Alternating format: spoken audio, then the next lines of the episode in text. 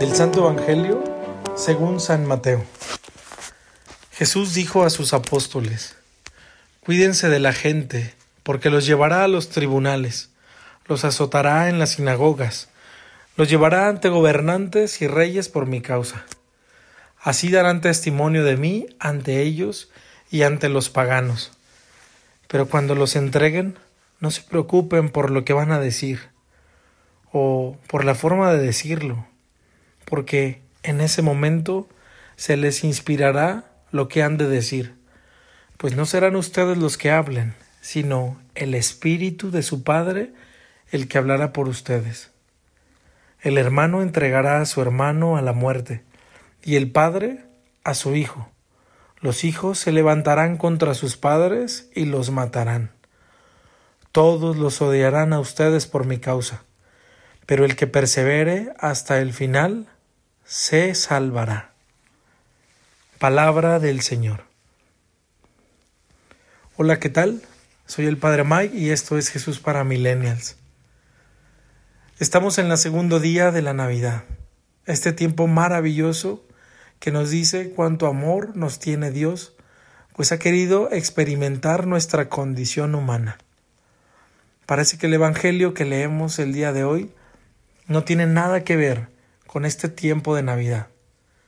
Y la verdad es que se siente como que rompe con la dinámica de contemplar a Jesús en el pesebre, pequeñito, envuelto en pañales, lleno de vulnerabilidad necesitado de una madre que lo alimente y de un padre que lo cuide y lo proteja.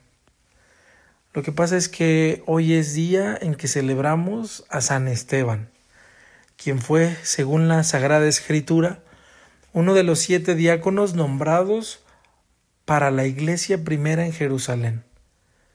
Su testimonio de martirio es muy valioso para la iglesia, por ser el primero en morir de manera martirizada, derramando su sangre por la fe en Jesucristo, por su predicación del Evangelio, de Jesús en el que él creía. Esteban se enemistó con varios y con varias sinagogas por su enseñanza. Y entonces eso hizo que lo llevaran a juicio. Esteban habla en el juicio, da un gran discurso criticando las autoridades judías que lo juzgaban. Por lo tanto, fue condenado a morir, apedreado o lapidado, como entendamos, pero cubierto de piedras hasta desangrarse en Jerusalén. Era una muestra del el imperio, pues para mostrar lo que podía pasar con aquellos que querían acercarse al cristianismo es una advertencia para quienes han vivido y han querido emigrar del judaísmo al cristianismo. Se trata de el tiempo de la persecución y de la muerte para los primeros cristianos.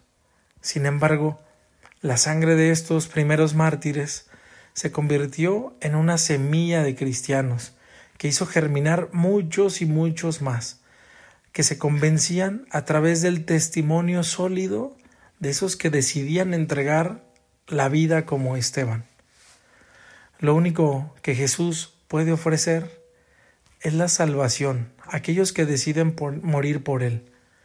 Por eso Jesús les advierte a sus discípulos y hoy también nos advierte a nosotros que seguirlo no es una tarea fácil será algo difícil y también todo cristiano encontrará pruebas en su camino para seguir al Señor Jesús. Y que así como ellos vivieron sus dificultades, también en nuestro tiempo habrá las nuestras. Tal vez no de muerte, pero sí las que nosotros sabemos que van apretando nuestro zapato en este caminar como cristianos. La pregunta es muy básica el día de hoy. ¿Estás dispuesto a lo que venga por amor a Jesús? ¿O eres de esos cristianos de ocasión que parecen más una hoja que arrastra el viento? Te deseo un tiempo de Navidad armonioso, centrado en el Señor Jesús y que tu día sea todo de Dios.